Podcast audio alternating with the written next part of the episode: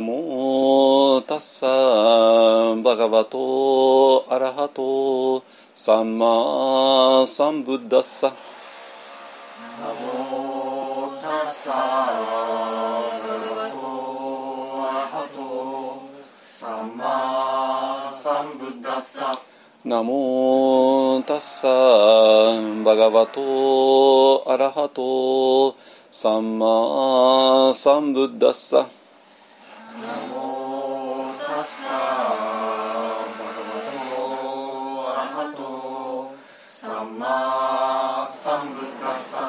ナモタッサーバガバトアラハトサンマサンブッダッサナモタッサバガバトアラハトサンマサンブッダッサブッダンサラナンガッチャーミブッダンサラナンガッチャーミダンマンサラナンガッチャーミ。ダンマンサラナンガッチャーミ。サンガンサラナンガッチャーミ。サンガンサラナンガッチャーミ。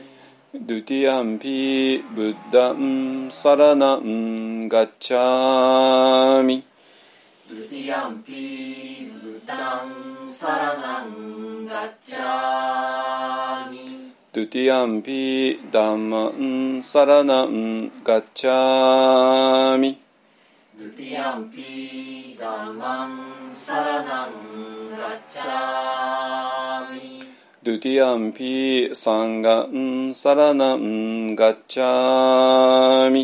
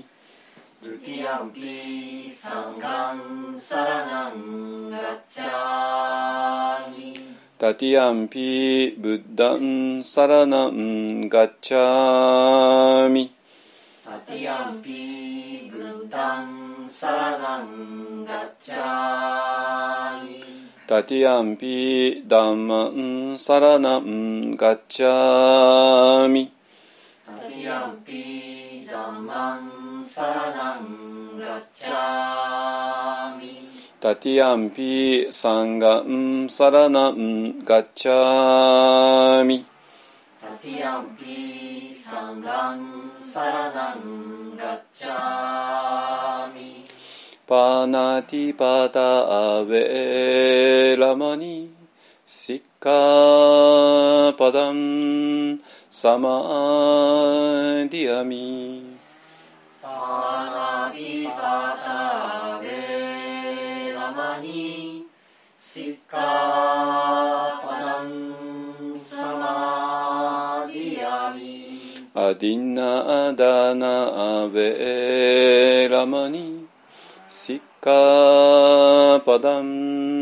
サラナ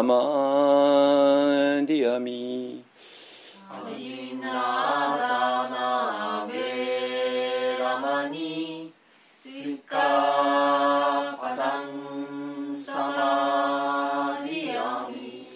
カメスミチャチャラアベラマニシッカパダンサマ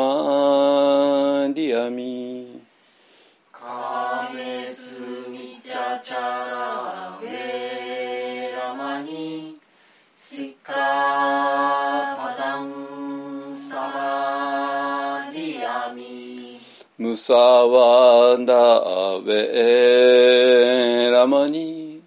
シッカパダンサマディアミムサワダベラマニシカパダンサマディアミスラメラヤマチャパマダタナベラマニシカパダンサマディアミスラメラヤマチャパマダタナベラマニシカ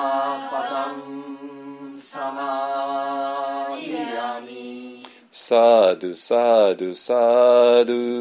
サドサドサド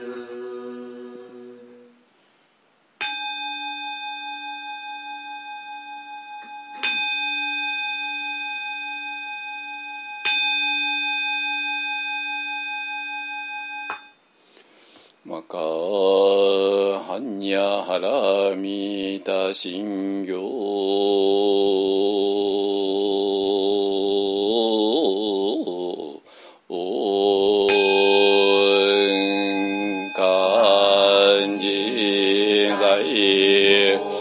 殺行事ハンニャラミタジ証券語軍道一切苦役者利子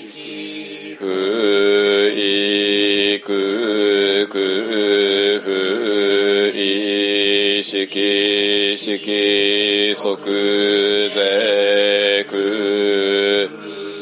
即税式重尊業式薬部尿税。利子税小法空祖不詳滅福不上不増不減税公中無式無重尊業式無限に微真に無識証拠未速報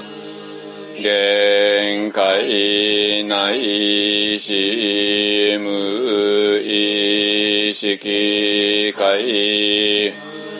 無明薬無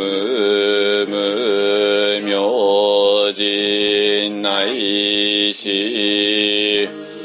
老子薬無老子人無君十滅道知薬無徳意無所。大サタアンニャハラミタコケ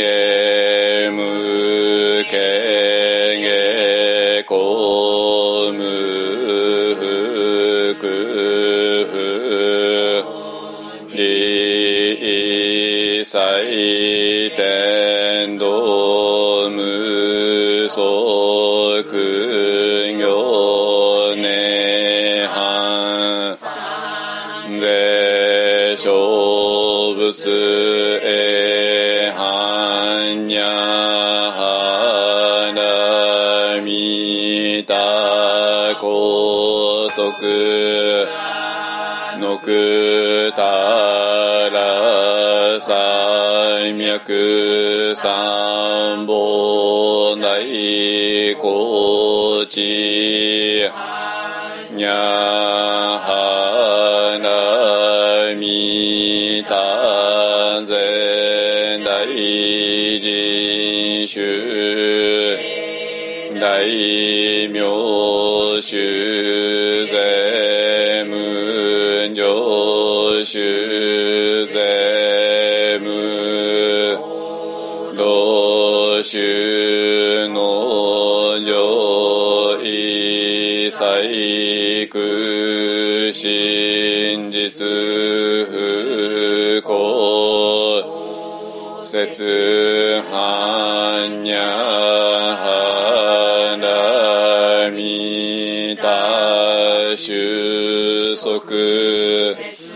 終圧ギ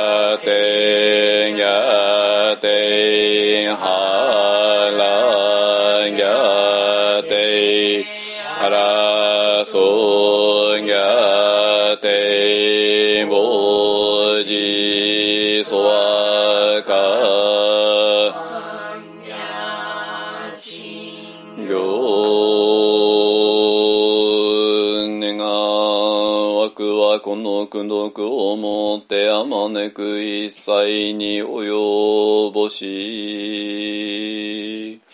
我らと主情と皆共に仏道上善こと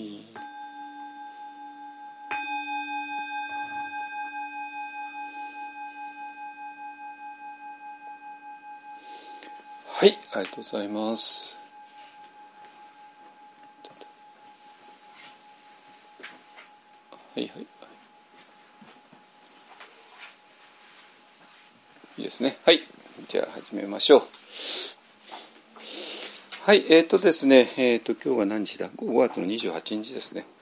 えっ、と、えっとね、今どういう状況なのかだけちょっとお話ししておきますね。えっとね6月の1日から、えっと木曜日ですねからあのいつもねあの6月の第1週末は、えー福島の会津の、えー早稲田温泉にある、えー、イルルイっていうね民宿さんを使わせていただいて、えー、と福島リトリートっていうのをね、えーやってきました。もうなんとあの何何回目だ？2012年からだから、えー、ともうもう 12, 12回目ですね。で他のシーズンもねあの12月とか、えー、と1回だけね10月ぐらいにやったこともあるんだけども秋のね紅葉を見るためにね。あのだけどまあ主にねあの福島リトリートっていうのはあのこの6月の初めっていうのがもうこの12年になるんですけどももう一方にとって非常に大事なあの活動としてやってきました。ねまあ、そそれについてはねもう散々話してきたから、まあ、今日は触れないですけどもあの、まあ、でそのそこからねあのこの裏バンダ一方案っていうのが生まれてきたっていうのも過言では過言でで、まあ、もう文字通りそうなんですよ。ね、あのでこれも裏バンダ一方案ののいきさつとかなんかでも散々話してきたからねあの、えーもう誤解ないかと思いますけどもねえーまあ私らとしてはもうこの、えーこの裏磐梯ってところに惚れ込んできて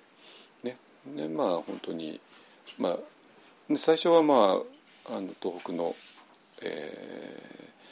震災でねいろんなあの苦労してる方をなんとかね助けたいっていうことで、えーまああの、えーそ東北の人たちは無料化ねかなりあれしてディスカウントしてあの招待するっていうことをねずっとやってきて、えーたんですよね。でまあそれが大体もう終わって終わった後もねなおそれでも続けてきたのはやっぱりあのそこが素晴らしい、えー、ところだったんでねあの続けてきて、えー、でで同時進行で、えーと、新しい道場を作りたいよねっていう思いがあってまあいろいろ探してたんだけどもあのでそれがその2つが重なったっていうことですね。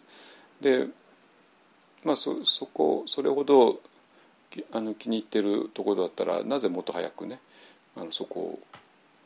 道場にしなかったしようと動かなかったのかっていうのはねもう散々説明したけどもやっぱり雪が怖かったっていうねあのもう、えー、反対地で、まあ、かなり辛い思いをしてきたんで、えー、ちょっとねやっぱ雪国っていうものに対する非常にアンビバレントなねあの気持ちがあってあの憧れるんだけどもちょっとやっぱ怖いよねってね。まあ、アンタジはね、まあ、私の大事な仲間2人の命を奪ってますからね雪がね。あのなんで、まあ、よく 2人ともよく知ってる人なんであのちょっと怖いよねっていうのがあったんだけどもまあ2020年の冬、まあ、私の母が亡くなった直後のねに行ってでまあとんでもなくす素晴らしい環境だってことが分かったんでで夏もすごく素晴らしくて冬も同じように素晴らしいんだったらばもうここしかないでしょうってね、えー、なってでも10年間積み重ねてきた人間関係はあるし、ねえー、まあ我まあ私は、まあ、大体よく分かっている場所なんでね、まあ、いきなり見ず知らずのところへ行って何の人間関係もないところからゼロから作るというのはまあものすごく大変で、まあ、ある程度の土地感はあるし人間関係はあるしということででここを手探りで、まあ、どうにかあのやってきてであのもう、えー、契約寸前まで来てるんだけども あの、ね、すいませんここ12か月ね同じこと言ってるんですけどもあの、まあ、要するに工務店さんっていうのは工務店さんが全部でできるわけなくて水道なら水道ねあの冊子屋さんなら冊子や屋根屋さんなら屋根屋さんっていうね電気屋さんなら電気屋さんっていうねにもちろん仕事を割り振るわけででそのそれぞれの業者の人が全部「はい電気工事の見積もりはこうですよ」ねということを全部あの合わせてようやく合計額とかねいろんなのが出てくるわけで、まあ、かなりねもうほぼ集まってるんだけどなんで 1, 2つ1つか2つの業者さんがなんか,、まあ、なんかグズグズしてるみたいであのちょっとまあいろいろあるみたいでね。あのでまだ出てないっていうことで。でちょっとねそれが出ない限り私ら動くに動けないくて。で、まあ、5月にねもうもう一回最終の打ち合わせしたかったんだけども、ね、今来てもちょっとあれだって言われたんであののね福島リトリートと兼ねてあの1日だけ早くね行って、ね、そこで、えー、ちょっといろいろお話ししてこようかなと思っています。ね、で、えー、なんで、えーと、木曜日からね福島リトリートやります。あのまあだからその前にねあの打ち合わせに行く行こうと思っていたんでちょっとずるずるずるずるなんかしちゃってあの告知とかも大幅に遅れてしまったんだけれどもまあまあね日程だけは前前から発表していたんであの心づもりのある人は心づもりしてただろうしてたでしょうからねあの全然今からでもあの申し込み間に合いますのでね、えー、ぜひぜひあの置いてください。でまだ全然あの、まあ、かなりもちろん集まってるんだけどもまだあの1人か2人ぐらいだったら全然大丈夫ですからね。で、えー、あの猪苗代の駅とか猪苗代の駅からバスがあるからバスに乗ってもらって、えー、途中までとかあるいは早稲沢っていう、ね、あの集落までもうあの自力で来ることができるしで途中で私らの方でピックアップすることもできるっていうね、えー、そういう、え体制になってますのであの気持ちが固まった人からねあの連絡ください。あの交通の方はね何何とでもなりますからね。まあこれがねあの裏番台が本当に機能し始めたらあの私らはハイエースっていうねあの10人乗りの立派な車を持ってますんで、まあ、それも あの寄贈していただいたんですけれどもあのそれで猪苗代の駅までねピックアップするっていうねそういう体制を作りますからね。あので猪苗代の駅までだったら新幹線で来ることもできるしあのと新宿からねあのバスが出ますのででそれが一番安いですね。あの往復買えばね。あのなんで本当に、えー、全てがうまく回り始めたらあの皆さんそんなに苦労なしにあの来てもらえるんじゃないかなと思います。ねえーと、ですからあの福島ねあの散々話聞いていたけどもどういう場所かね知りたいっていう人いたらぜひぜひご参加ください。ねえー、ただねあの多分6月はあの皆さんに工事を見せられるんじゃないかなと思ってたんだけどすいませんちょっと全然間に合わなくてまだ何にもなくてあの建設予定地がポツンとあるだけで。まあ多分行ったら草ぼぼになってると思いますけどね。すごい草原になっちゃってるんじゃないかなと思うけども。あの去年ね6月に解体して家を前あって家を解体してでその後ザーってねあの鳴らしたりしてたんだけども。でそしたらもう土の、えー、土地になってたんだけども、まあ、その後ねもうまた生え草が生えてで今はね多分すごいあの勢いで生えてるんじゃないかなまあまあただ 2, 年前ほどではないでしょうけどもまあ多分何十センチぐらいのあれで勢いよく生えてると思いますけどもね。はい、えーと、そういうわけでねぜひぜひ、えー、見たい人は見てあの見に来てくださいね。でそでね私らもねあの大体あの今のプロジェクトメンバーのコアのコアメンバーが参加しますのであの最終日ね、えーと、6月の5日の月曜日の朝食で、まあ、一応朝食までで接近終わってでその後ちょっと建設要請地を見たりいろいろしてでその後ねあの私らはキッチンとバスとバスルームとあの洗面台と、えー、タカラスタンダタカラスタンダードさんというねあの会社のを入れる予定なんで,、えー、でそのショールームがね会津若松にあるので、えーと、会津若松に行ってもう最初細かい打ち合わせはまだなんだけども、まあ、みんなにあのキッチンの、えー、いろんなものを触ってもらったりねあのお風呂にどういう設備があるかとかねそういうのをチェックしたりとかね、まあ、まあ要するに体感をね、えー、して、えー、したいなと思っています。ね、あのだから私がこの1年以上にわたってずっとあの心がけてきたのは、まあ、まあ特にプロジェクトメンバーですねにあの多くのね情報を与えて、えー、でだんだんとみんなの要するに土地勘をね養っていく。ね。今窓っていうのはどうなってんの、ね、昔みたいに短パンガラスじゃなくてアルミサッシじゃなくて今樹脂で樹脂サッチでペアガラスかトリプルになっててでその間にアルゴンガスが入っていてでそれでじゃあ南と東と西と北ではどういうふうにつけたらいいの、まあ、南っていうのは日射取得が大事だよね、えー、西とかだったら日射遮蔽が大事だよね。でそれに合わせてガラスも変えて、えー、っていうようなね、えー、こと。でそういうことを私だけじゃなくてプロジェクトメンバーが全員みんなシェアをしてでそれで窓に対する、えー、知識とか何かを深めていく。ね、でそうすることであの最終的にみんなの、建築リテラシーが上がってでそこからあの健全な現実に基づいたいろんなプランが出てきてでそこそこでいろいろ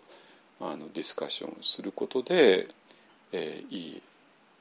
えー、建物ができるんじゃないかなってね、えー、思っています。ね、まあまあそういうことを1年間ずっとやってきて、えー、YouTube 見たりあの記事を読んだりいろんなショールーム行ったりいろんなサンプルを取り寄せてああこの床材だったらああこういう手触りになるのねっていうことをみんなが触ってもらうね。みんなが、えー、コルクの床を触ってもらうことで、えー、コルクを敷き詰めた時にどういう感触になるのかっていうことを、えー、プロジェクトメンバー全員が体感として分かっているっていうね。いうことを、え、積み重ねてきました。ね。え、でまあ、でその結果として、え、今あの本当に細かいところまで決まりつつあります。えー、照明はどうするの？壁の色はどうするの？ね。えー、床の床はどうするの、ね。えー、そういうことももうみんなたっぷりと知識があるんでね。あ床はあの無塗装の無垢材にしてで後から塗ればいいよねとかね。あ壁はあの基本的には、えー、大事なところは左官屋さんに珪藻土塗ってもらって、えー、それ以外のところは自分たちでペイントペイントタイプですね。ローラーで塗れるようなケースを塗ってでそれ以外はクロスを貼ってっていうようなね、えー、ことがだだんだんと、えー、そのケースを塗るってことは一体どういうことなのかっていうこともあのもうみんなシェアをしてるので、えー、分かる、ね、でそういうことをね、えー、ずっとしてきてあの大体落ち着くところに落ち着いたかなってねあのと思います。ね、えっ、とまあ去年のね1月ぐらいから始めて延々と1年半ぐらいやってきたんだけどまああの途中はねそんな家のことよりか、えーと、パントレージングの方が大事なのででっていうかパントレージングがどうにかならない限りそんな床を何木材にするかどうするかなんて話が出るわけっていうかそこには進めないんでね。でだからまああの去年の後半ぐらいから今年の2月3月ぐらいまではねあのまあ100%ァンドレイジングに集中してた私まあ私が主にいたけども皆さんもね。っていうことですね。はい。でそれがまあまた再びあの、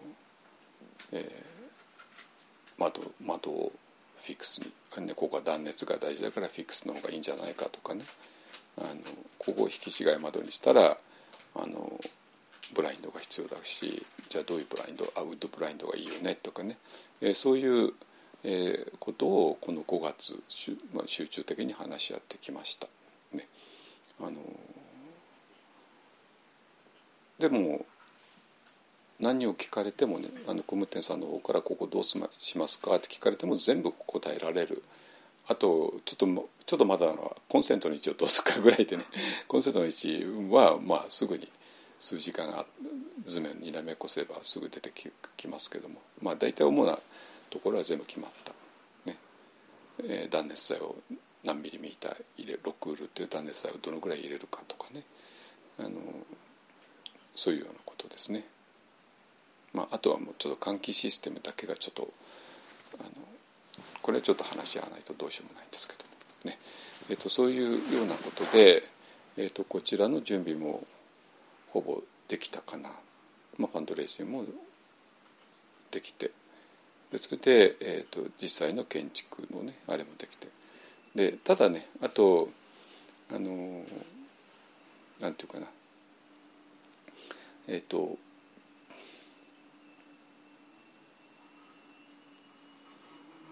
この一方案のサンガの内部と外部とではやっぱり温度差は当然あるわけなんですよ。ね、で一方案の内部っていうのはこれ完全に信仰共同体なんで信仰っていうものを通してでそれを共通なものとしてみんな集まってでそれでいろいろ考えていろいろ行動ししてるわけね。だけど一方の外部はそれは関係ないわけなんですよ。ね、それでこれから私らが付き合わなきゃいけない業者さんというのはもう一方あの外部の人たちなんで えー、だからあの外部の人たちから見たら理解できないことなんかよく分かんないことっていうのは山ほどあるはずなんですよね。ねだからそれに対して、えー、明確にねせせえの説明責任が当然、まあ、特に私にはあるっていうことですね。でなんていうのかなあの一方の内部だったらばみんなあのそういう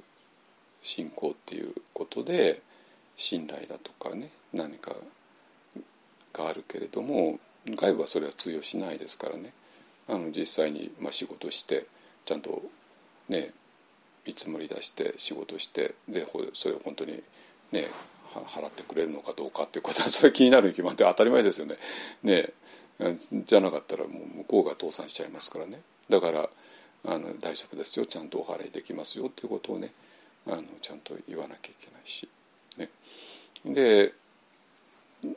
でとにかくその外部から見たらこの一方案がこの、えー、裏ワンダ一方案プロジェクトってことで一体どういうことをしてきたのかっていうことがあの分かる、ね、説明を、えー、これからいろんなところで我々私はしらしていかなきゃいけない。ね、だからまずまず最初に疑われるのはこの人だってお金持ってるのかっていうね。当然そうですよね。持ってなかったらねせっかくこう工事したのにお金払ってもらえないっていうそれは非常にまずいわけで、ね、うんだけど次にああどうもお金があるらしいね。えお金があるらしいけどもじゃあ裏まで一方はね。これどう考えて何千万っていうあの規模だからじゃあなぜ何千万という規模のお金を持ってるんだっていうね。当然あるわけですよ。でこの2つに対してでこの2つをあの、ね、福島の人はどうせ皆さん持ってるわけですよ当たり前ですよねね。だからそれに対してそういう疑いとか疑問まあ疑いって言っちゃ失礼だけど、まあ、疑問ですよね。あの持ってるのは当然そうででそそれをあこの人たちはこういう疑問多分持ってるだろうなっていうことを踏まえた上でこういうことなんですよっていうねあのいうことを説明していくってことがとにかく大事このありとあらゆる、えーと、疑問とかね何かを払拭するためにですね。でこれは多分あのこの間ねあのレイさんがねヨガのクラスで、えー、ヨガクラスに参加していたくれてた、ね、杉並のご婦人たちに対して、ね、説明してましたけれどもあのだから杉並の普通の主婦の人たちですね。ちょっと年配の人たちに裏番台一本案っていうのが、まあ、その目的とかね何とかっていうのは、まあ、それはちょっと難しすぎるけども一体どういうふうにあのあどういうこと事業が行われたのかっていうことをきちんとあの理解してもらうっていうね。っていうことが大事で。でそうするとまあ杉並杉並のね東京の杉並の普通の主婦の人たちがすでに知っていること経験していることでそれと今私らがやってることを結びつけていかなきゃいけないですね。じゃない限りって何が何だか分かんないことをやってるよねっていう話になっちゃってでそうするとでそこからいろんな疑問だとか何かがね生まれてきてしまうから。でそれでまあ私があの理恵さんにねこういうふうに説明してくださいってねお願いしてあるんだけどもまあつまり杉山のまあ普通の主婦の人たち結構、まあ、ちょっと年齢の上のね。で彼女たちも、えー、どういう人たちか、まあ、もちろん私よく知らないんだけども、まあ、一般的な、ね、人で、えー、必ずその人たちもお寺との関係はあるわけなんですよ。お寺との関係。でどういう関係かというと、まあ、必ず大抵、まあ、どっかの寺の檀家であるわけね。まあ一応もう檀家辞めた人もいるでしょうけどまあ一応檀家である。ね、そしてその人の、えー、一連のねご両親だとかその上の人たちとか親戚だとかに不幸があった時にその、えー、その菩提寺いわゆるの菩提寺ですねの住職さんにいろいろな、えーね、お通夜とかお葬式とか法事とかを全部してきてもらったっていう経験があるはずなんですよ。ね、ですですと同時に、えー、もしそそういうもうなんかやめてるとかねそういうんじゃなかったらあのどうなってるかというと、えー、そのお寺まあどこのお寺かもちろん分かんないけども別に何宗だって、まあ、大体みんな同じですからね。あのを、えー、その檀家が支えてきた。でそれはもう千差万別ですよ。お寺の大きい小さいあるし檀家さんが何人いるか、ね、大きいたくさんいるのか少ないのか。まあ当然いろいろあるに決まってんだけどね、まあ、そんなことあの大事なことじゃなくて、まあ、とにかくお寺っていうものを檀家さんが支えてきた、まあ、経済的にですね。でまあ、それはただ単にあの組織法事をしてでそれで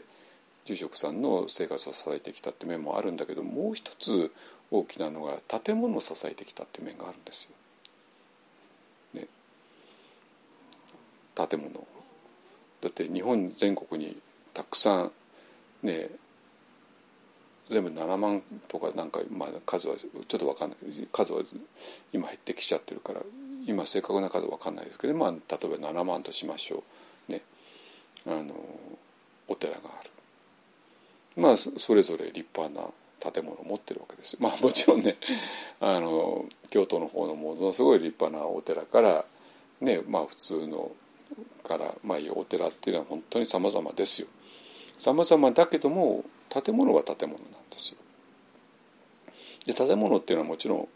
お金かかるっていうのは皆さん誰もが全員が知ってることで。維持するのもお金かかるし建てるのもお金かかる、ね、じゃあそれは誰のお金でやってきたのか。住職のポケットマネーなのか。ではないんですよ。当然ね。というのは檀家さんたちなんですよ。檀家さんたちがそれをやってきた。でいうかそれをやるのが檀家なわけね。なんですよ。となるとそのその自分たちのお寺のために、えー、寄付をしてきたっていう経験は全員があるはずなんですよほぼ全員が。これないっていう人はよっぽどなんかあの,、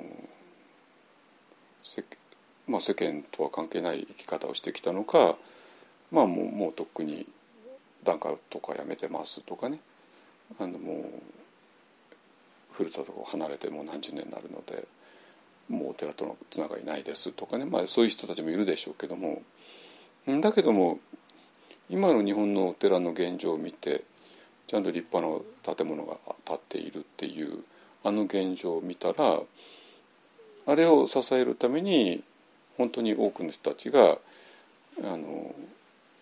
寄付をしてきたっていうのはもう明らかなんですよ。ね、そんなお寺に寄付をしたことがある人っていうのは特殊な人のわけがないじゃないですか だったらそんなに7万のお寺が今維持されていないですよ。ね、だからそれは必ずあるはずなのね。ででその時に、えー、じゃあその経験と裏番台一方案との経験がどうつながるかそこを説明してあげたら杉舞の女性たちが完璧に理解できるわけ。レイさんわかる？ねねあのできるわけ。まあとにかく自分たちがやってきた経験があるよね。だから自分たち全く経験がないことだったら全然わかんないわけですよ。自分たちが経験があることと裏バンダ一方案との関係をきちんと説明してあげたら完璧に少なくとも関係づけられる理解の範囲に入るわけね。だからこれをきちんと説明していただきたい。えー、っていうか、まあ、これはあの別にリエさんだけの問題じゃなくて今このポッドキャストを聞いている人たちにお願いしたいのは、えっと、まあ多分このポッドキャストを聞いている多くの人がねすでに裏バンド一方案プロジェクトにあの参加参加されて、ね、あの記者してくださった方多いかと思いますけれどもあのでそれに、えー、でで皆さんの周りにの人にじゃあ裏バンダ一本案プロジェクトというのは一体どういうことなのかを説明するときにまあもちろんワンダルマン仏教がどうのとかね、それだったらねちょっと話があのちょっと飛びすぎちゃってるのであの世間の人がのほとんどがしているある経験をもとにその経験と裏番台一歩案とがどうつながるのかをきちんと説明していただきたい。そうするとあの非常によくわかる、ね、わけ。あはいはい。私もそれしたことがあるよ。絶対あるわけ。皆さんね。でそうなんだけどもそれと半分同じで半分全く違うっていうね。ここもきちんと説明してください。だから半分同じだからは理解できるわけだけども半分違うところがあってでその半分違うところが裏番台一本案の非常に大きな特徴なんででこの半分違うところをきちんと説明しないと裏番台一本案っていうのが理解されないと思います。ね。えっとだからえっと何回も言うけどもね、えー、お寺の本堂とか、えー、建て直すとか改修するとか、えー、決まった時にどういうふうに決まるのか、ね、あのそこをちょっと想像していただきたいんですよ。ね、で例えばね今本堂がちょっとボロボロになってきている。ねえー、住職さんとしては建て直したい改修したいと思っているで檀家の一部の人もそう思っている。だけども檀家全体がそうならない限りこれは無理だよね。ね。となったらじゃあどうするのか。でお寺っていうのはもちろんあの普通の工務店さん無理ですからね。あの自社専門の工務店っていうのがあって。でその自社専門の工務店さんにまずは見積もりを出してもらう、ね、で完成予想図も出してもらう、ね、あこんな立派な本堂ができるのかってね。でそれで檀家を全員集める檀家総会っていうのをね招集する、ね、でそしてえーね、今の本堂ちょっとボロボロで、うん、回収したいんだけども、えー、で見積もりとしてはこんなんでで完成予想図がこうでで皆さんどうでしょうってね。でまあで見積もりに例えば1億円だったらね。お寺ってのは高いですからね。もう平気で奥の世界ですからね、まあ、1億円で。でうちの段が何件あ200件ねってね。で1億割る200で50万だよね。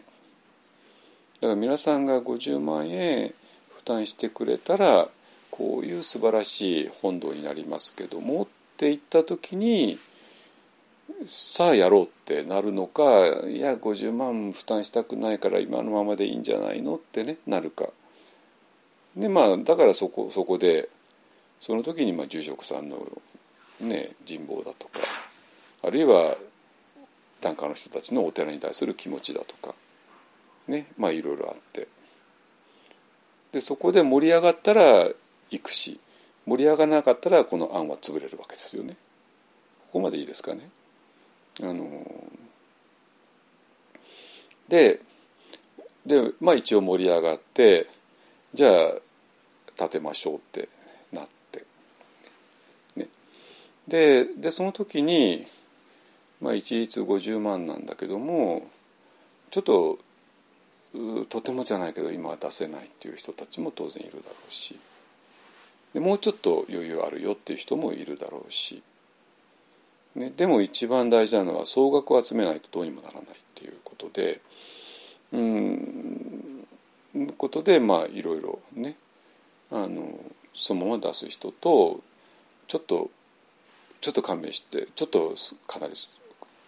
ね、少なくしてほしいっていう人ともうちょっと出してもいいよっていう人とね全部合わせてで総額があになるわけなんですよ。でここまでいいですねここまで一応誰もが理解できますよね。じゃあそれを断ることができるのか？できないんですよ。できないよね。できないですよ。っていうかそれをするのが檀家だから。檀家の務めだから、ね、だから断ることはまあもちろんあの理論的に可能なんだけどもでその時には檀家はやめなきゃいけない。けね。っていうのは檀家であるってことは、えー、檀家であるってことはそれを義務として受け入れてるって話になるからでその義務はもうやりたくないよねって言ったらもう檀家をやめるしかないわけですね。でそれで辞めちゃう人も当然多いしで、まあ、今もちろんねあの都会はともかくねあの、えー、地方のねお寺っていうのもどんどんどんどん檀家が離れていっちゃってでそれでもうお寺が維持することができなくて。それで、まあ、最初は一人の住職が何件もの、ね、あれを掛け持ちしてたんだけどもそれはもうとうとう間に合わなくてで消えていくっていうね人員消滅っていうねいうことが今普通に起こっているわけ。なんですよ。だからまあそこで盛り上がるか盛り上がらないかもうそれちょっともう勘弁してほしいってなるか、えー、っていうようなことね。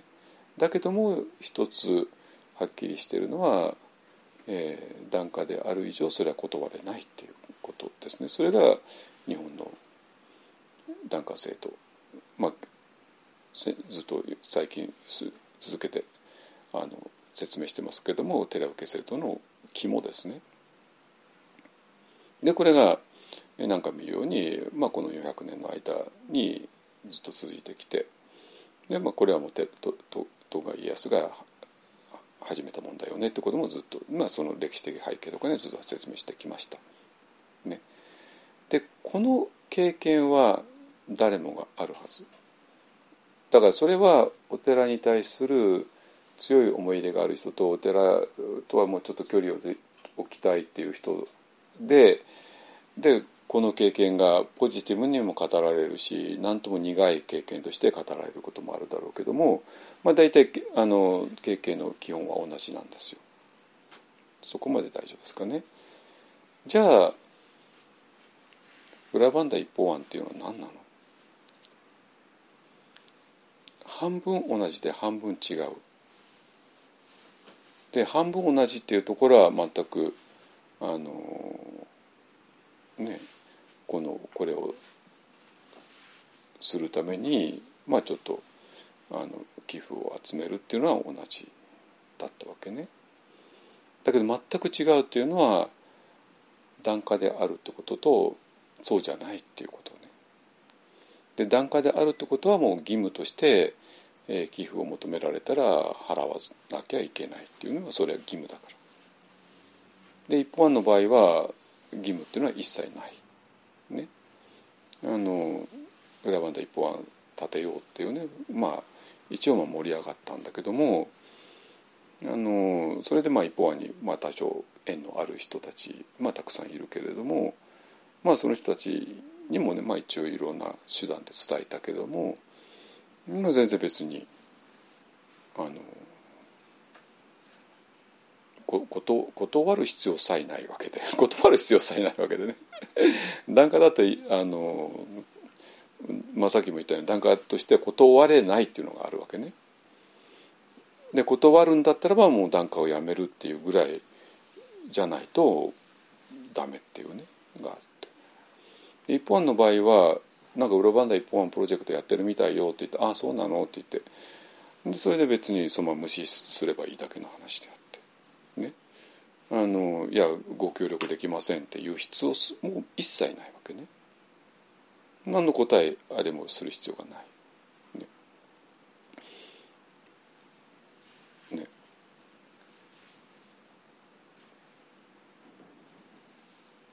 ていう状況ですね。でそれだったらばなんていうかなあの、まあ、そういう檀家制度寺受け制度の中の住職さんが、えー、お寺を建て直そうとしても檀家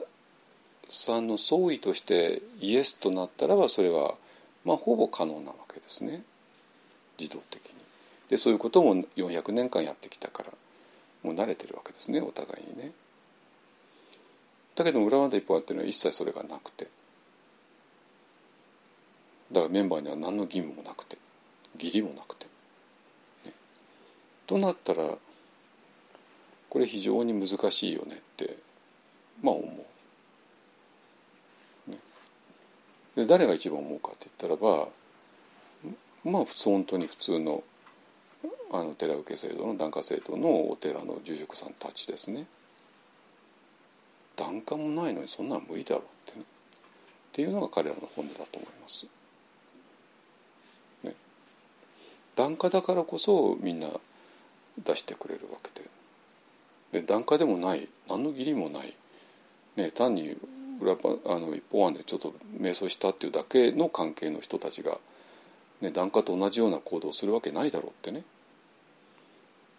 とまあ多分思っているわけんですよ。うん、ところがところがまあまあ、まあ、ままだなんですけどねまだ完全に集まってないんですけども、まあ、ほぼ9割ぐらいはもう集まってしまったっていうねいう話ですこれは。ね。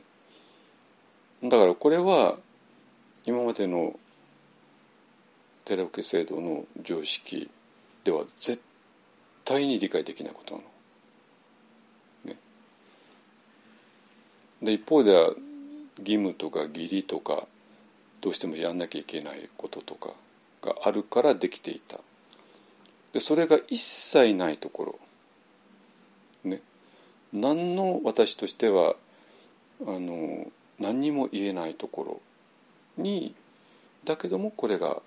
可能となってしまったっていうことがすごいことですね。いやこれ本当にそうなんですよ本当に。ねうん、でそうなると杉並の人たちは完璧に理解できるの。あ半分はよく知ってるけども半分全く理解できないえー、檀家でもない人たちがそんなことするのかってねそういうことなんですよ。うん、でそしたらこの裏バンダ一方案が今実現しつつあるってことの意味がわかるはずです。ね。あのでじゃあこの裏バンダ一方案のメンバーはなんかなんかわけのわかんない狂信的な人たちなのかって言ったらねそうじゃなくてまあこういう人たちですよねっていうね。まあ普通の人たちね。普通の人たちね。あの普通の人たちが頑張って少しずつ出してくださったっていうことが見えてくる、ね、そしたらこれもうどっからも文句の来ようがないんですよ。どっからも怪しまれる要素が一切ないんですよ。怪しまれる。統一教会さんやねオウムさんやね幸福の科学さんみたいなことは一切やらないでも今あるお寺が誕生しつつある。どこからもあの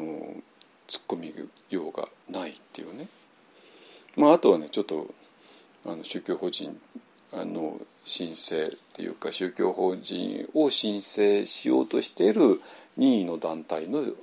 を形作るね書類を今集めてるところなんですけども、まあ、あの6月になった弁護士さんとね相談しますけどもあのせいぜいそのぐらいのところで、ね、だからどっから見てもあの理解できない点がないっていうね。あのそういう話なんです。これは。でそうするとあそういうことが起こったのねってみんなも理解できるし半分理解できるけども半分全く私が理解できないことが起こったのね。じゃあなんでみんなそんな檀家でもない何の義理もない義務もないのに、えー、檀家と全く同じ、ね、ことをするのっていうことででそこにとてつもない何かの秘密があるけれども一切怪しいところはないっていうねいうことが分かってもらえるんじゃないかなと思います。ね、まあねちょっとねあのこういう話がまあ実際に裏磐梯の、ね、北塩原村の人たちに本当に理解してもらえるのか、えー、まあ、若い人はねもうもう完璧に理解してもらいましたね。私の私の隣の人にねあのこの間こういうことを書いたら「あのいや裏磐梯一方案プロジェクトがどれほどすごいかよく分かりました」ってね。あの返事来てきましたから。ね。えー、っていうことですね。だからあの去年からね私らがなぜあそこまで完成予想図にこだわったのか。なぜ私らがあそこまで家を解体して更地にすることにこだわったのか。なぜ私らが設計図にこだわったのか。これが全部あの裏技一本案プロジェクトを理解してもらうためにどうしても必要なあの資料だったからっていうことが分かって分かると思います。ね、でそしてでそれでどうしたって当然時間かかるから去年は何もできなかったね。当たり前ですよ。ね。これ以上どう早めればよかったんですか？早くできました？できるわけないそんなものはね。だからね散々去年遅い遅いって言われてこれ以上スピードアップなんかしようがなかったわけでね。本当にね。あのだってこんなこと誰一人としてやってないんですよ日本で本当に日本でやってるのは本当にまあ本当に寺受生徒の中の住職さんたちが檀家さんによっかかってやってるだけで、ね、檀家制度がない寺受制度がない全くのところで我々はそれを今やりきりつやりきりつつあるっていうねそこをちょっと本当に理解していただきたいなと思います。ですかね。そしたらあの杉並のねご婦人たちもあの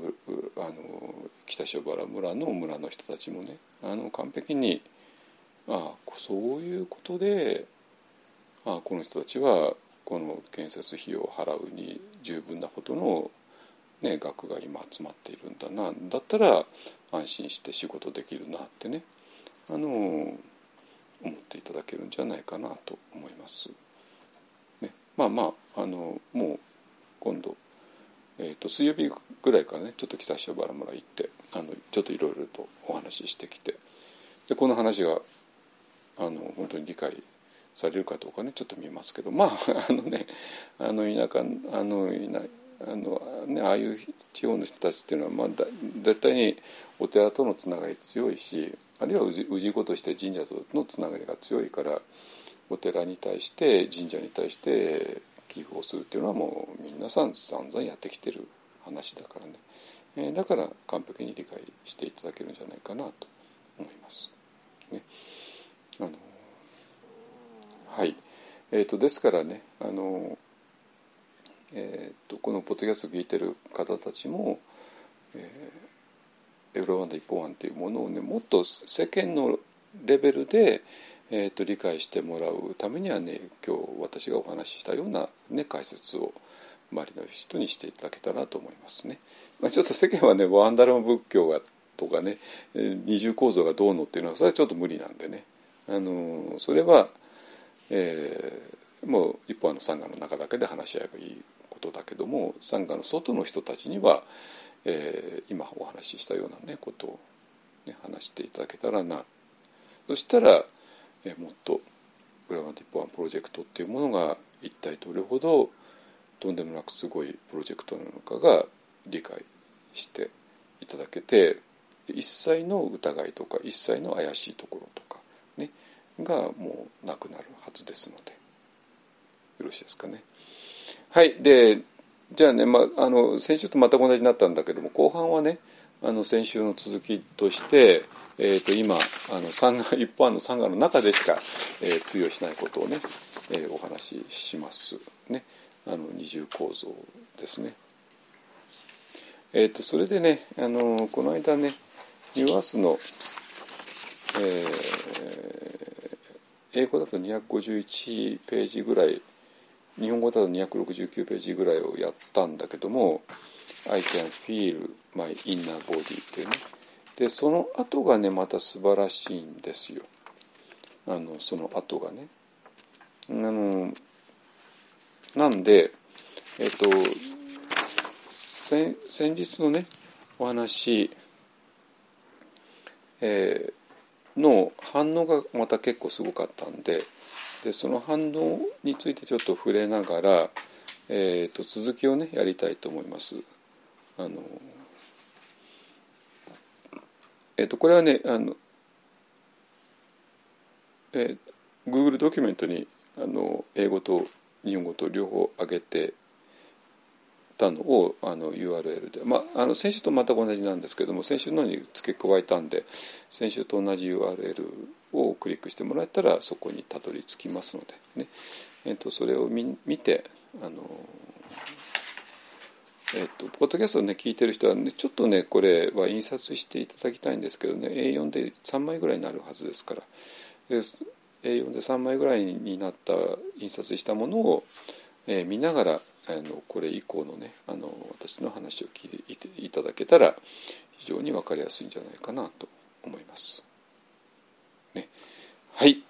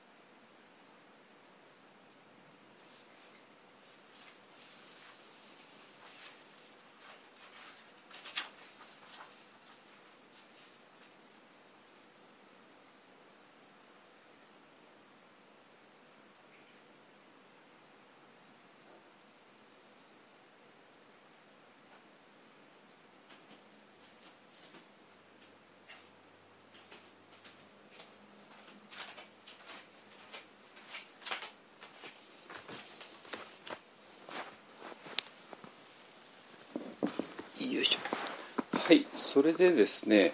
えっ、ー、と今日のねあの、えー、法話の題なんですけども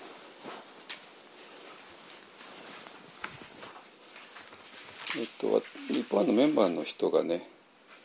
え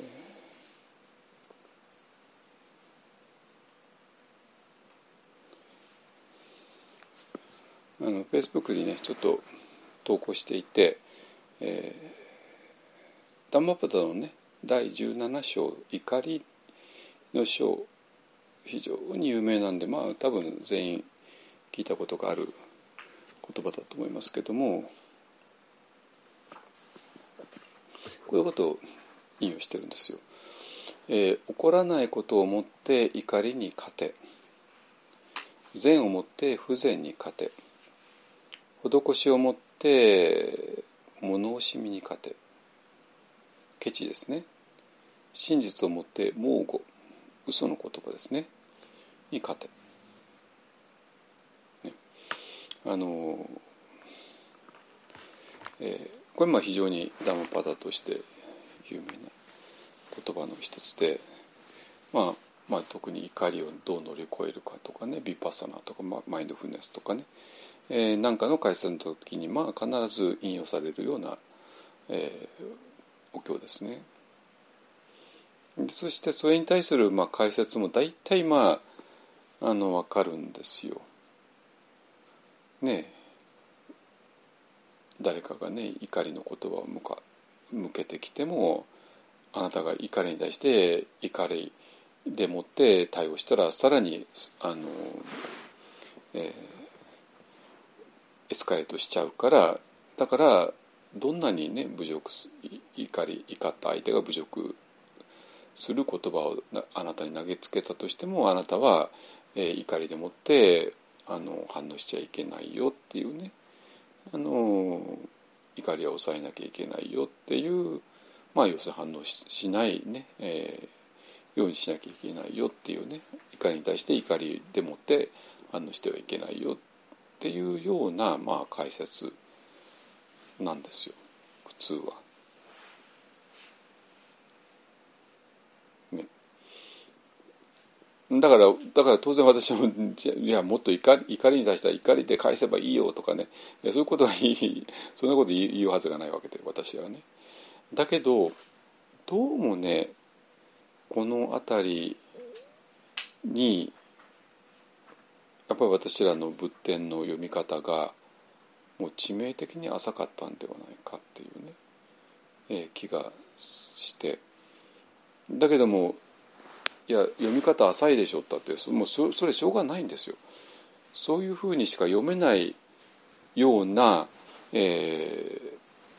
ー、あのもうそういう構造の中を生きちゃっているからどうしてもそうなる。でそれが、えーと、先週やった「えー、I can feel my inner body」っていうね、えー、私は私のインナーボディを感じることができるっていう表現になってしまう。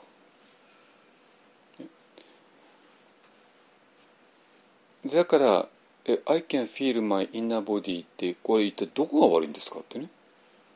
当然そう反論しますよね。だってエッカーさんあなた自身がインナーボディインナーボディインナーボディって散々言うじゃないですかね。えそして私一生懸命頑張って「ああ私インナーボディ感じられます」って言ってるだけなのでこれどこがそんな文句使う、ね、言われる筋合いはないんですけどもってね、えー、言うけれども。えっとねそれ違うんですよ。でどう違うかっていうと本当にねインナーボディを感じている人は「I can feel my inner body」っていう表現はしません。まず第一しません。でそしてある人が「I can feel my inner body」っていう表現をしたとしたらばもう100%の割合でその人はインナーボディ感じていないんですよ。感じああなたは「I can feel my inner body」って言っちゃうのね。いやそれは実はインナーボディ感じてないってことをゲロっちゃってるのと同じだよってねっていう話になるわけ。ね。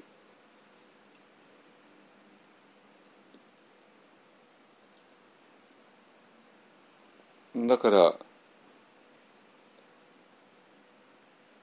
インナーボディっていうものが本当に、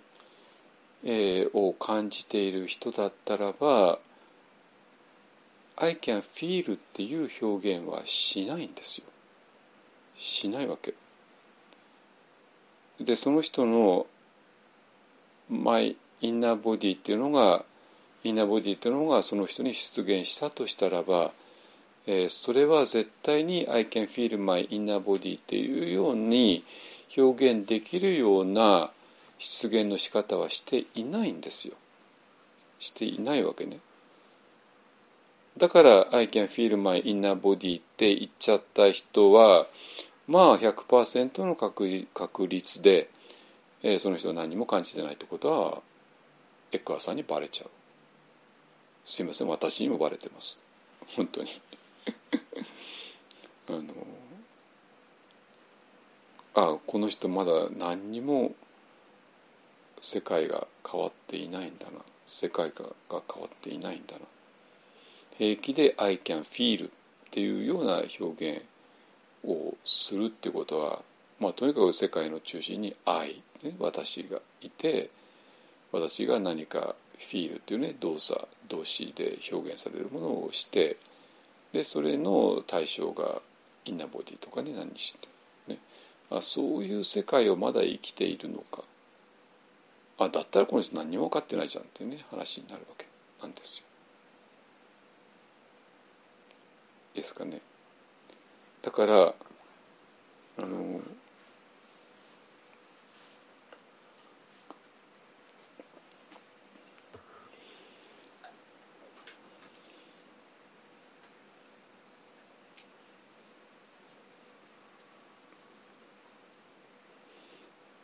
でこれがね、まあ、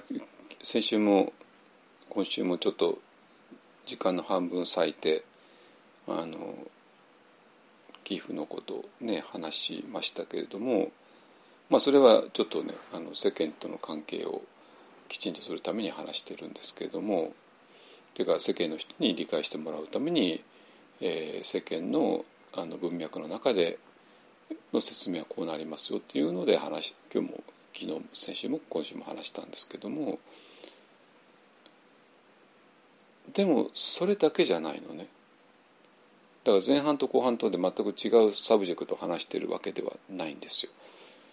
でじゃあどういうことかっていうと、まあ、寄付とかね言うと分かんないんですけどまあ一法庵ではねそれを「喜捨」ってねあの喜んで捨てるっていう表現をしてきました。でこれは別に一法庵だけのあの特別な用語ではなくてまあ一般的なねあの仏教仏教だったらあの普通にするあの用語ですね喜んで捨てる記者っていうね。あのでですだから今日の前半で話したのはあの寺受け制度だったらばもうそこには強制が入るからあの簡単にできることテレビ制度をやっていることを一切の強制のない、えー、人たちがやってのけた。から同じことをやったんだけども全くあの血が中身が違うよねっていうことが、まあ、多分ねあのテレビ制度の住職さんたちであればあるほどわかるかと思いますこのことのすごさが、ね。じゃあなぜそうなのっていうのが多分その人たちには分かんないわけね。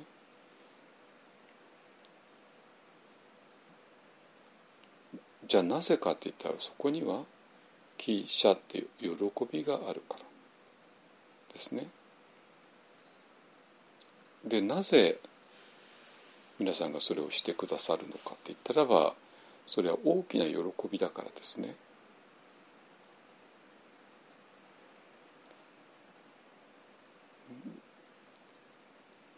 でもこの「I can feel my inner body」って言っちゃうような人たちが、まあ、そういう表現をしたらもうまあ100%エクアさんも私もあこの人インナーボディなんか一切感じてないなってことが私にもエクアさんにもばもうバレてしまう分かってしまう。ね、ででどうして？これ簡単ですね愛っていうのがまだあるからですね。愛ってものがある限り愛が私っていうのがインナーボディっていうものを感じるってことはありえない。なぜ愛とインナーボディっていうのは同時には出現しないから、ね、愛があったらインナーボディっていうのは出現しようがないわけ。でインナーボディが出現したってことは愛がもうなくなってるってことなのね。この両立不可能。A が出てきたら B は引っ込むし B が出てきたら A は引っ込むし。そういう関係になってるんですよ愛とインナーボディっていうのはね。だから「I can feel my inner body」っていうのはそれはだから愛とインナーボディが両方が同時に出現したっていうふうになってるけどもそれはありえないんですよありえない原理的にありえないだから原理的にありえないことを主張するんだがまあその人はまあまあ多分嘘ついてるか嘘ついてるっていうよりか多分インナーボディっていうもの本当にインナーボディを経験してないからなんですよ多分ね自分が勝手に思い込んだインナーボディををインナーボディだと思って「ああ私はインナーボディ感じてます」って言ってるけどすいませんあなた全然ああなたがインナーボディと呼んでるそれ全然一切かん何の関係もないよって言い切れちゃうわけね。だからでじゃあどうなるかっていうとこの愛っていうものがなくなった時にインナーボディっていうものが現れるでそれは圧倒的なリアリティなんですよ。ビリビリであったり光であったり。でそしてそこにはもちろんあの強い喜びがあるわけね。強い喜びがあるわけ。なんですよ。でもそれはこの愛がなくなった時逆に言うと愛を捨てた時ですね。私っていうものを捨てた時に初めて何かが現れてそれはビリビリだったり光であったりまあいろんなものであったりそしてそこには非常に強い喜びがあるよねっていうことですね。だから何かを捨てた時に現れる何かに対する信頼そしてその信頼があるから愛が自分を捨てることができたっていうことですね。で捨てることによって非常に強い喜びを得る。ね、だから記者ですね。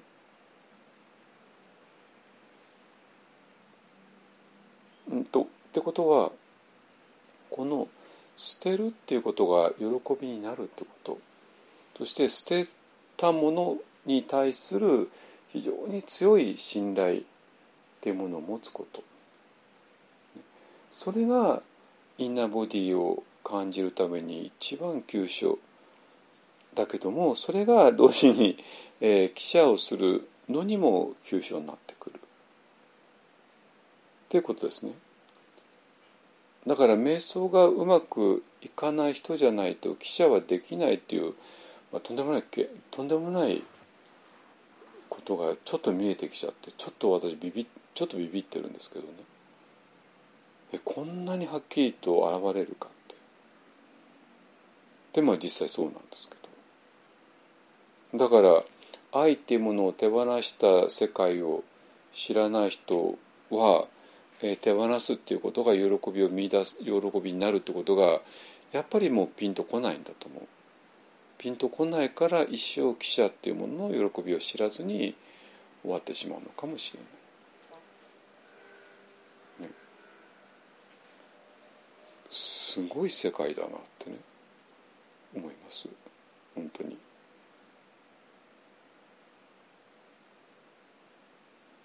だからこの愛を手放す私を手放すことによって愛が消えた瞬間に何かが現れてでそこには非常に強い、えー、喜びもあるしビリビリビリビリもあるし、ね、微細なエネルギーもあるしそしてまあ光もあるし。でその捨てるっていうのは愛を捨てることもあるし、ね、お布施っていうものを捨てるってこともある、ね、何かを、ね、そういうことですね。だから裏まだ一本プロジェクトっ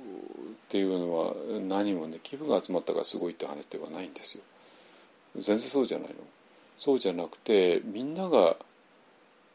これだけの人が何かを捨てるっていう喜びを知ってしまったってことなのね。でもそれは寺受制度の中ではなかったなぜだって寺受制度の中では捨てる喜びなんか何にもなくてもうあるのは義務とかね。檀家としての務めとか。まあそういう話であって。だからもう原理的に構造的にそこには「汽車」っていうね、えー、捨てる喜びっていうものが生じることがちょっと不可能ですね。だけど一方はだからこそそれを、えー、非常に強く感じる人が多かった。だから結果としてこうなってしまったっていうねことですね。はい。でそれでえっ、ー、とじゃあね問題は「はい分かった分かった」ね愛私っていうものを手放すことが大事で手放した時に、えー、何かが出現するよね。でその何かが出現するから、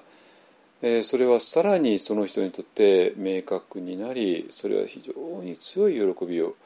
えー、もたらしている喜びをもたらしている、ねあのそしてそしてそれに対する強い信頼もある。だから余計に身を捨てることができる。身を捨てるから、えー、その何かがもっと強く現れる。さらに強い喜びとさらに強い確信を持つっていうふうに、えー、うまく流れていくわけですね。でところが逆だと捨てられない。捨てた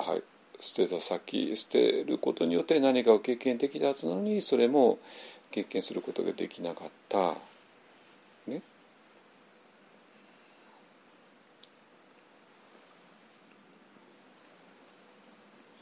そういうことになってしま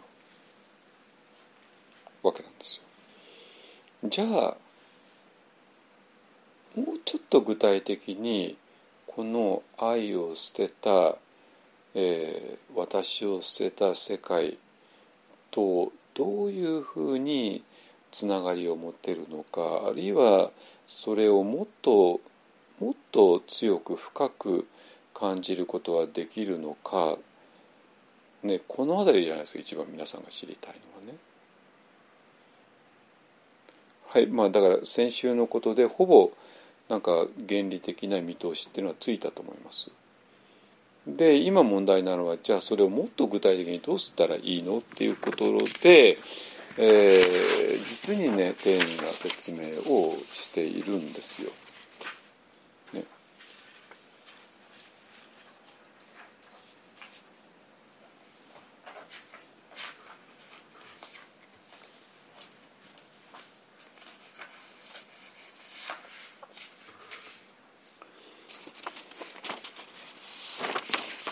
えっとね、えっと、この間の、ね、続きはどうなってるかっていうと、えー、まあこの間はあのね「I can feel my inner body」っていうのが全然本当じゃないよねっていうことをね。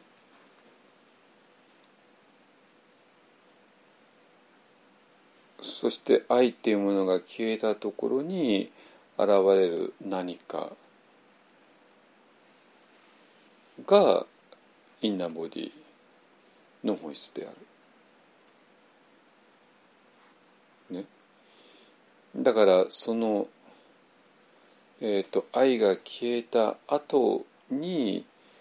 何をどう感じることができるのか。ねえーで自分が愛を本当に私っていうもの語我っていうものを手放したのがどうか、えー、っていうのはどういうふうにして理解できるのかっていうところですね。はいじゃあちょっと読んでいきましょうね。あの次ね「or, or we can approach this truth using a different pointer」だから別のあの指しあの何か示す方法でこの問題をちょっと解いてみようよねでじゃあ何て言ってるのかっていうと、えー、Ask yourself, am I aware not only of what is happening at this moment, but also of the now itself as a living times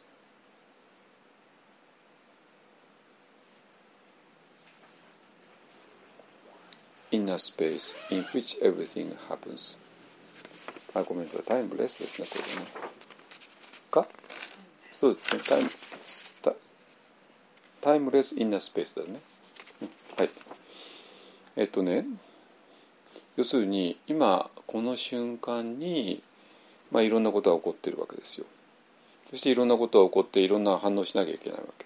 ね。でまあ日日常を生きるっていうのはそういうことですよね。料理したり歩いたり、ね、見たりあれして。だけどもそういうことをしている瞬間に、えー、あなたはですがあなたが今何かしてるんですよ。具体的な行動をね。行動してるんだけどもその行動してる時に、えー、あこれちょっとこれ間違えたよ。タイムレスですね。タイムレスのインナースペース。in which everything happens だからもう時間を超えた空間っていうものを、えー、感じることができるのか、まあ、これ完全にあの愛を放棄した後に広がるスペースのことを言ってるわけね、まあ、だから大悟としての私とか、えー、いろんなこと表現を一本ではしてきました。ね、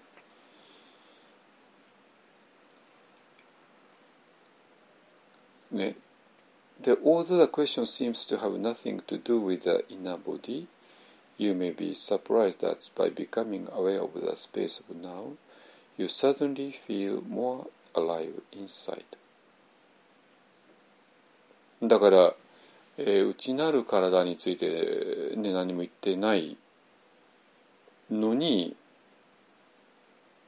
だけどもこのスペースオブナウっていうもの時間を超える超えたこの空間、ね、だからまあエッカーさん苦し紛れにスペースって言ってるんだけどもこのスペースっていうのは単なる空間みたいに取らないでくださいよ。ねこの一本案のこの私の目の前に空間が広がっているわけなんですよ。だからまあよくインナースペースとかね、まあ、いろんなエッカーさん自身が言ってるんだけども皆さんが空間っていう言葉で想像しているようなものではないですこのスペースっていうのは。ね。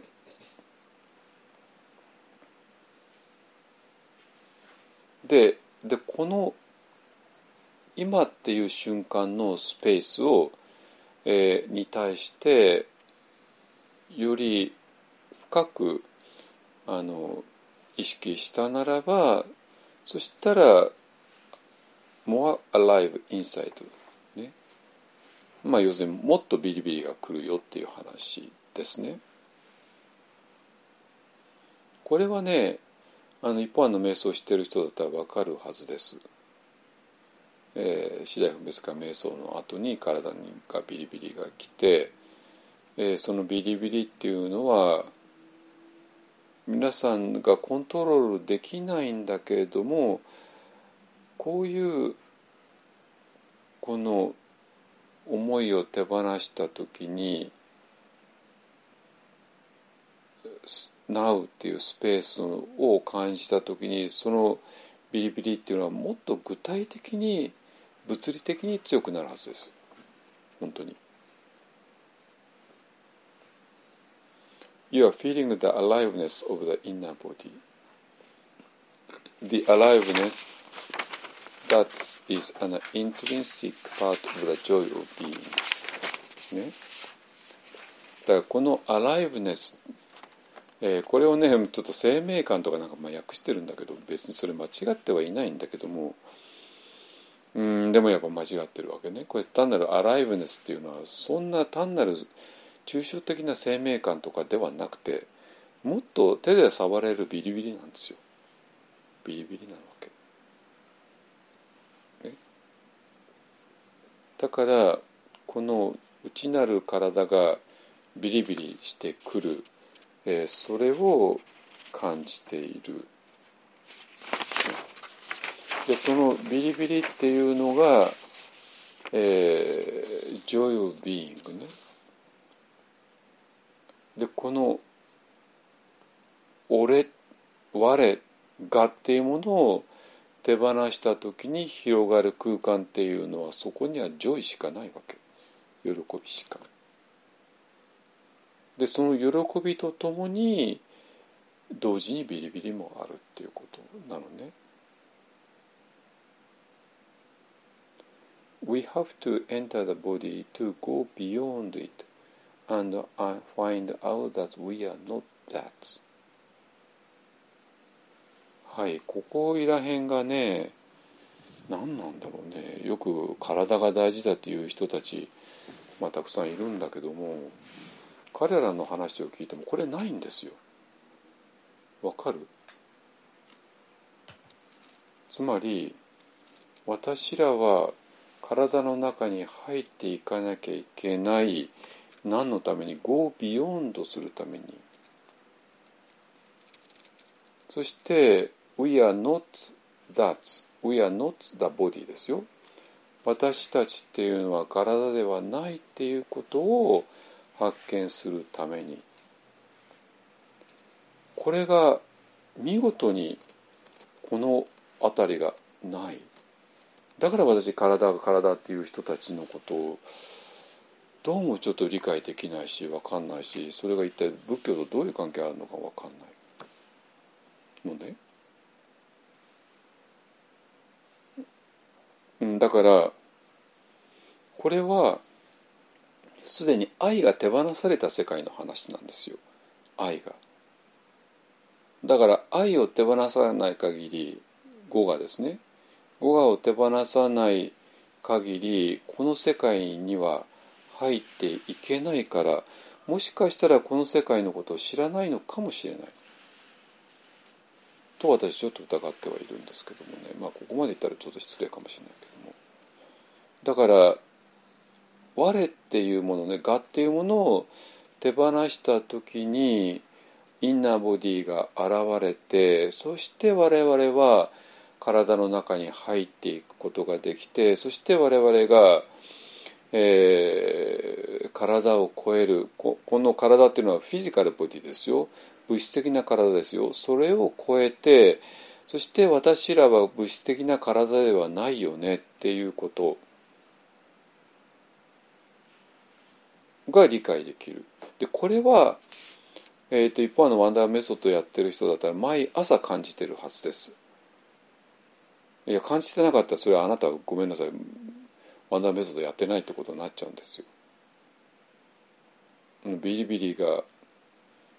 体を満たした時にそしたら皆さんは自然な形で体っていうものを Go Beyond してるし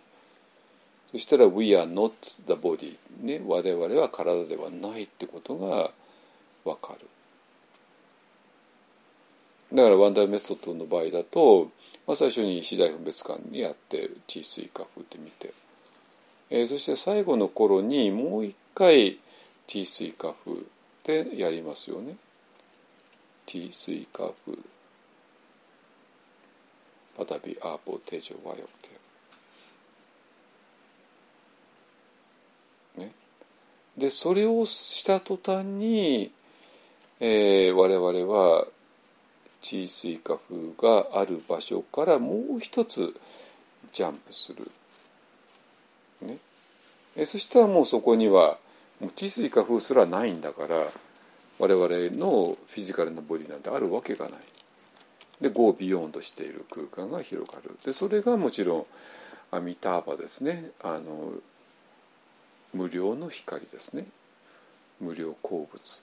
測ることができない光の仏。阿弥陀様のことですけどもその世界ですね。だから阿弥陀様なんていう人が自分の外にいるのかいないのか全然わかんないわけですよ。だけども我々が体の中に入っていったらそこは、えー、ビリビリで。でそしてその果てには光の世界で。それがまあ薄薄らぐらい薄らぐらい光じゃなくても圧倒的な光だから無料の光ですね。測ることができない光。それをアミターバって言ってでそしてそれを見ることができる経験することができる、ね、でそういう話です。それがそれをまあアライブネスって言ってなんか生命感とか生き生きとした感じとかごめんなさいそういう話じゃないんです。もっと具体的なんですよ。もっとあなたの体の中で起こることなんですよ。ビリビリが。圧倒的なビリビリが。圧倒的な無量の光が起こることなの。本当に。でそれを経験していただきたい。多分ね皆さんが思っている以上に仏教の瞑想ってのはすごいんですよ。本当に。だからそれは、えー、そのすごいことを知ってる先生に教わらないとそのすごいことなんてわからないですよ。だって私それを全部知ったの全部ミャンマー行っていこうだから。だって英語を知ってる先生じゃなかったら英語なんか教わ教わったって意味ないじゃないですか。英語を知らない先生から英語を教わるなんて意味ないでしょ。でそのその先生と何時間過ごしたって英語なんか話せるわけないですよ。だってその先生自身が英語を知らないんだから。だからその enter the body to go beyond it and find out that we are not that っていうことを本当に知ってる先生じゃないとあなたは導けませんそこのその世界には本当にねえー、そして次いきますよ as much as possible in every ででこの後ねじゃあもっとそれを日常の中で経験するにはどうしたらいいのっていう話ですね。あまだ時間あるね。えー、as much as possible in everyday life, use awareness of the inner body to create space. だからこのスペースっていうのは問題なんですよ。スペースっていうものがああ確かに我っていうものを手放した時になんか不思議な空間が広がるよね。はいそのその空間のことをスペースって言ってます。単なる空間じゃないですよ、ね、一方案でもこの今8畳の空間があるんだけども。単なるこういう空間のことを言ってるわけじゃないのね。えー、じゃああなたは日常をどうやって送ればいいの？って言った時にエクアさんの答えが use awareness of the inner body to create space. うんだからこの体の中の、えー、インナーボディですね。ビリビリをよく意識することをよくしなさい。そうすることによってスペースというものを作ることができるよ。で我々はもうそんなことなしに、えー、もう頭でいっぱいになっちゃってるわけですよ。ね？だからスペースがない状態になってるわけね。はい。で次がねもっと非常に具体的ですね。When waiting, when listening to someone, when pausing to look at the sky, a tree, a flower, your partner or child. Feel the aliveness within at the same time.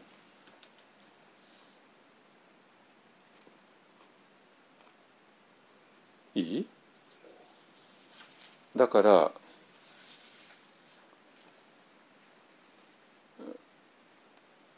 特にウェイティングっていう時いいと思う私らいろいろウェイトウェイトしなきゃいけないじゃないですか。コンビニのねレジ並ぶんだって。どっか何もすることができなくてとにかく待たなきゃいけないっていうのは最高ですよ。ね、他の時はね個人ね自分の順番来たらわわねやってねセブンイレブンアプリを見せたりいろいろしなきゃいけない。あのね商品をカバンに入れたりとかねいろいろしなきゃいけないけども今は何もできないんですよ。だって前の人はつっかえちゃってるから。ね。前の人は現金出そうとして なかなか出してくれないっていうね。あので何もできないからウェイティングしてるね。でその時にとかあるいは誰かの話を聞いてる時とかあるいはちょっと止まって空を見上げたり木を見たり花を見たり、ね、あなたのパートナーを見たり子供を見たり。でそういうことをした時に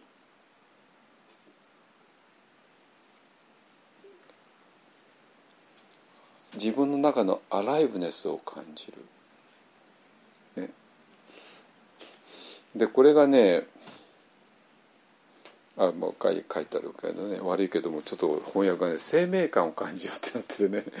いや生命感って話じゃないんだってごめんなさい。生命感を感じるとどう思う？何を感じる？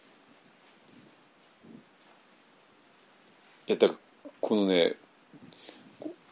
だから多分英語の話としては feel the aliveness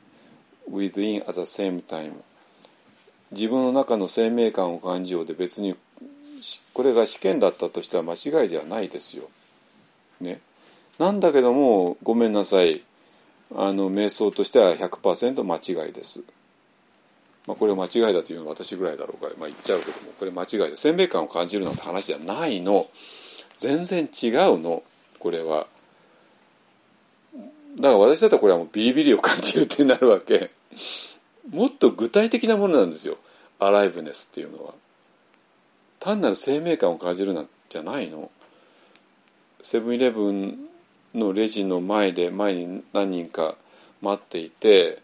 でも何もすることができなくてでそういう時に自分の中のビリビリを感じるっていうことね絶好の機会なんですやることないんだから。ねえー、で次まあこれがね本当に親切だわな本当に。This means part of your attention or consciousness remains formless and less is available for the outer world of form. すごいでしょこれ。ね。これはまあ要するにこの形のある世界だったら、まあ、いろんなことを対応しなきゃいけないわけですよ。ね。形のある世界だったらばいろんなことを対応してで対応するためにいろいろ考えなきゃいけなかったりいろいろ見た見なきゃいけなかったりいろいろ聞かなきゃいけなかったりでそういうふうにして、えー、心の一部は働くわけ。ね。だけどもそれが全てじゃないわけ。だから形のある世界できちんと世間的には完璧に機能しながらでも同時にあなたの注意やあなたの意識の一部は完全にフォームレスの世界にとどまる。さあここら辺ピンときます？皆さん。ピンとこなかったらちょっとまずいよ。本当に。ね。だからこの大仏としての私ね形のない私青空としての私っていうものを本当に感じてる人だったらばその青空としての私をの世界と形としての世界っていうものが両方同時に成り立って両方同時に私はそこにいられるっていうことなんですよ。わかります？セブンイレブンで、ね、買い物をするっていうまさに形の世界ですよね。でそこでぼーっとしてお金払わなきゃあのお金払わないで出ちゃまずいわけですよちゃんとお金払わなきゃいけないしちゃんと、ね、したものを買わなきゃいけないしちゃんと見極めて、ね、どれがカロリーいくつかとかねちゃんと計算した上で選んでお金払ってっていう完全に形のある世界の中では機能しながらですよ一人の常識ある人間としてなんだけども同時にあなたのアテンションやコンシャスネスの一部は remains formless さあここなんですよ。これができなかったら生きるってことは辛すぎる。辛いよ。あまりにも辛いよ。生きていくってことは。すぐに鬱になっちゃうよ本当に。でもわけわかんないまま暴発しちゃうじゃないですか。ね世間は。だから辛すぎるがもう酒飲むしかもうないし、ね、不倫でもするしかないし。もうぐちゃってするしかないし、ね、なんか家の中立立てこもって警察警察官を撃っちゃうしかないし。あれもひどい事件だけども。ね、だからこの形のある世界で完璧に機能しながらでも心の一部はフォームレスの世界にとどまる。だから結局ここは完璧に二重構造なってるでしょ。完璧に二重構造なんですよ。本当に。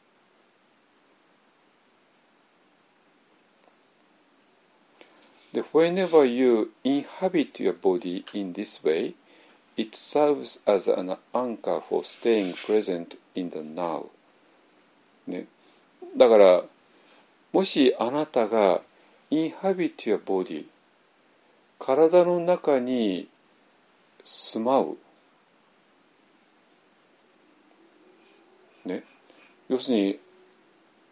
普段どこ行ってるのあなたの心はもう過去へ行っちゃう。未来へ行っちゃう。ここではないどっかへ行っちゃってるじゃないですか。そうじゃなくて今私は私の中の体のビリビリを感じている。それが体の中にインハビットするってことの意味なんですよ。ね、そしたらば It serves as an anchor for staying present in the now だからその時にアンカーですね船の怒りですねだから船が港に入ってきた時にでそのまま流されちゃう非常にまずいから怒りを港の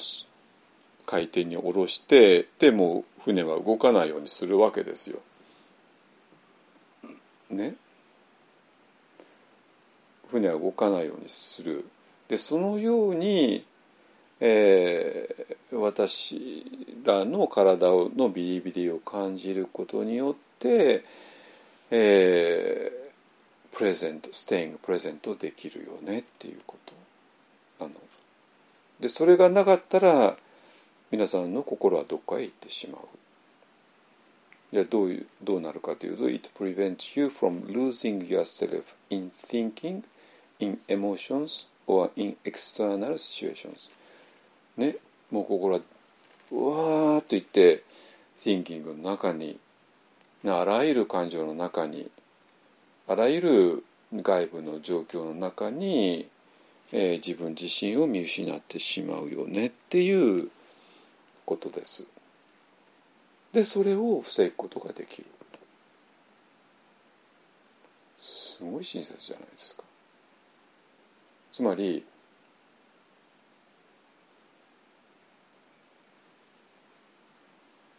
今日はねずっと語画の世界と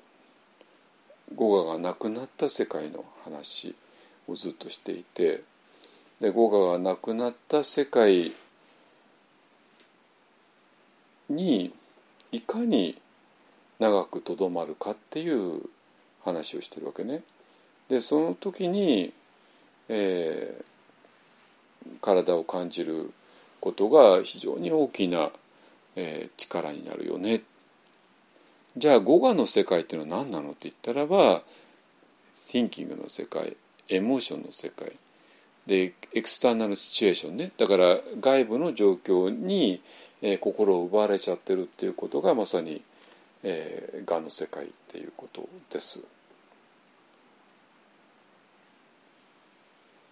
なぜかといったらそこは形の世界だからですね。だから形の世界と形がない世界がの2つを我々は今生きているわけ。で形の世界を生きているのが語我で。でその語我の世界の中でインナーボディというのは感じることはできない。で語我がなくなった時に現れるのがインナーボディだからじゃあそのあの語がなくなった世界にどうやって入れるのって言ったら、えーね、今言ったように、えーと、体を感じなさい体の中のビリビリをアライブネスを感じなさいということですね。はいだからまあアライブネスっていうのは私はもうビリビリって訳します。まあ一本でしか通用しないけれどもね。でそれを生命感を感じようなんて言ったらまあ英語の英訳としては間違ってはいないかもしれないし試験としてはそれは丸になるかもしれないけれどもこれ何も伝えてないよねっていう話ですね。はいで,、えーと、で最後ねこれもまたすごいんですよ。えー、だからちょうど今日は形と形のない世界をずっと話してきてじゃあ私らはどういうふうに形の世界にとらわれてしまうの？どういう時に私形の世界としての自分をだけを見てしまうのっていうことですね。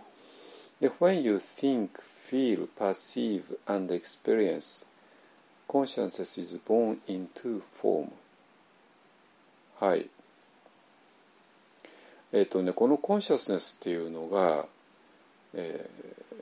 これが青空としての私の意識のことですよ。いい？だけども皆さんは形の世界でいろいろ think したり考えたり feel したり感じたり perceive したり物事をね受けあの認識したりそして experience したりね、えー、そうした時に、えー、形のない、えー、意識が形になってしまうわけ。ね。It is reincarnating into a thought, a feeling, a sense perception, an experience. えー、そしてそれは、えーこれ reincarnating とこれ reincarnation でこれも普通輪廻っていうもののあの英語の表現ですね。えー、でその時になんていうかな思考が生まれて感情が生まれて sense perception が生まれて experience が生まれてでそれを、えー、輪廻したようなもんなんだ。っていうことね。分かりますかねここでね。the cycle of rebirth that Buddhists hope to get out of the あこれもちょっと、まあ、ごめんなさい。これもう英語間違えてるね。イベンチュアリだね。そうだね。はい、えー、これ後で直しておきますね。えっ、ー、とこの仏教徒の人たちがついには逃れたいと思っているその輪廻ですね。サイクル・オブ・リバースが、えー、実はそんな死んだ時にじゃなくて今この瞬間に起こっているんだ。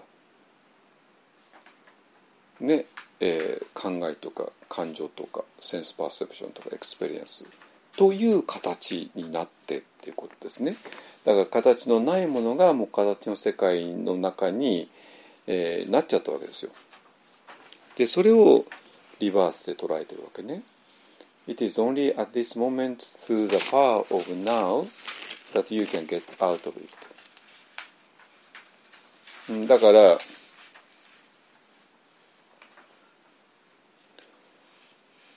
この今形の世界に生まれちゃったわけね。でその時だからこそ「パワーオブナウ」ビリビリとかねそういうものを感じることによって再びゲートアウト形のない世界へあなたは行けるんだよっていうねでその時に一つのヒントがあって「Through complete acceptance of the form of the now you become internally aligned with space, which is the essence of now. ね。だからその時に一番大事な心構えっていうのはアクセプタンスなんだっていうね。だから今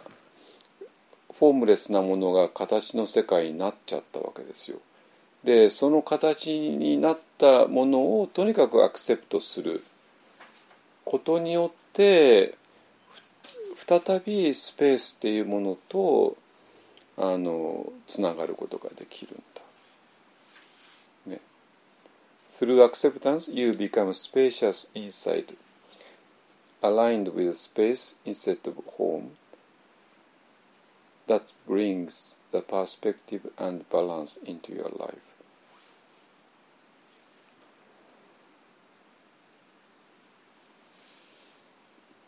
この aligned っていうのは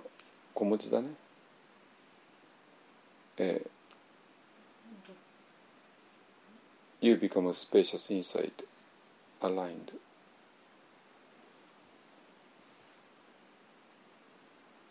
はい、えっ、とこのアクセプタンスを通して、えーあなたの内部がスペーシャスになる。そして形ではなくてスペースと、まあ、調和するっていうよりか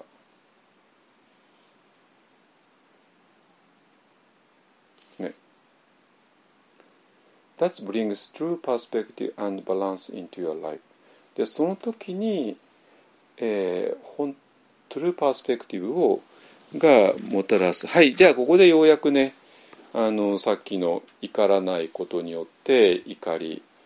を打ち勝つっていうのがもうねひどいことを言われたら絶対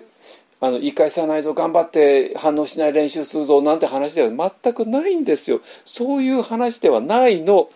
皆さん本当にまあそんな解説しかないですよ今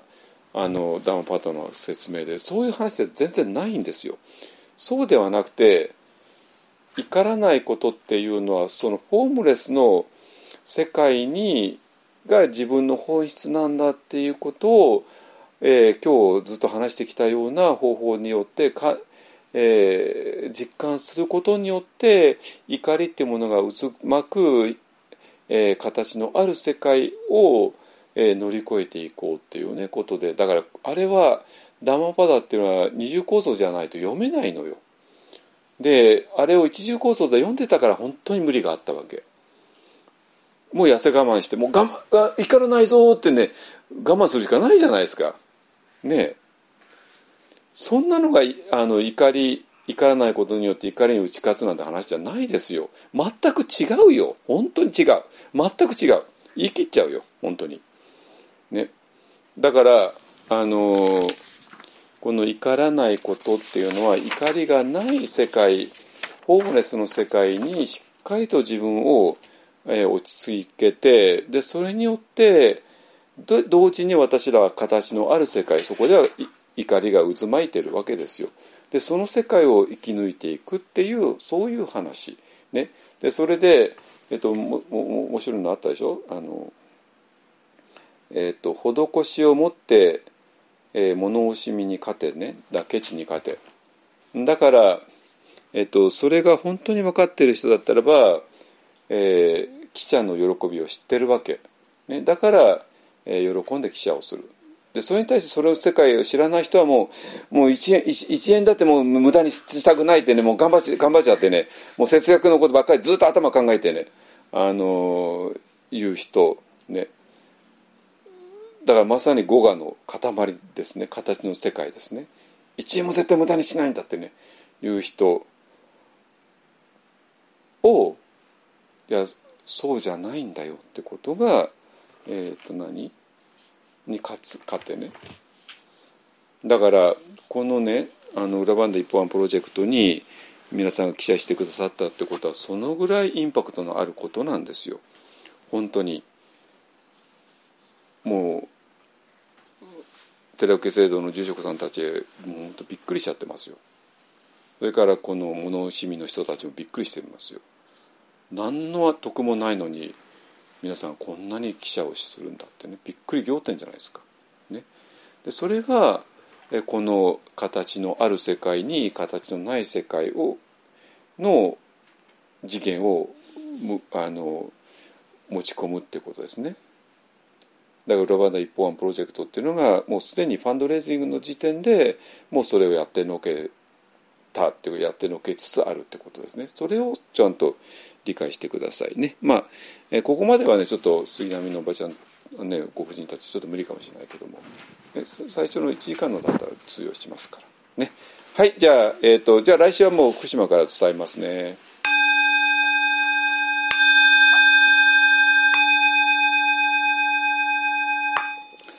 願わくは我と一切主情とともに根性よりないし症状を尽くして消防を聞くことあらん。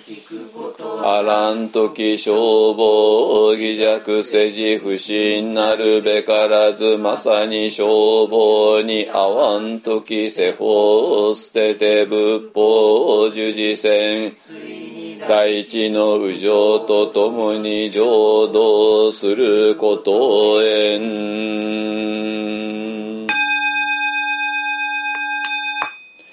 春情無変性願道煩悩無人性願断。訪問無願学仏の無常聖願上主上無変聖願道煩悩無人聖願断。訪問料聖願学。仏の無常聖願上。主上無変聖願道。煩悩無人聖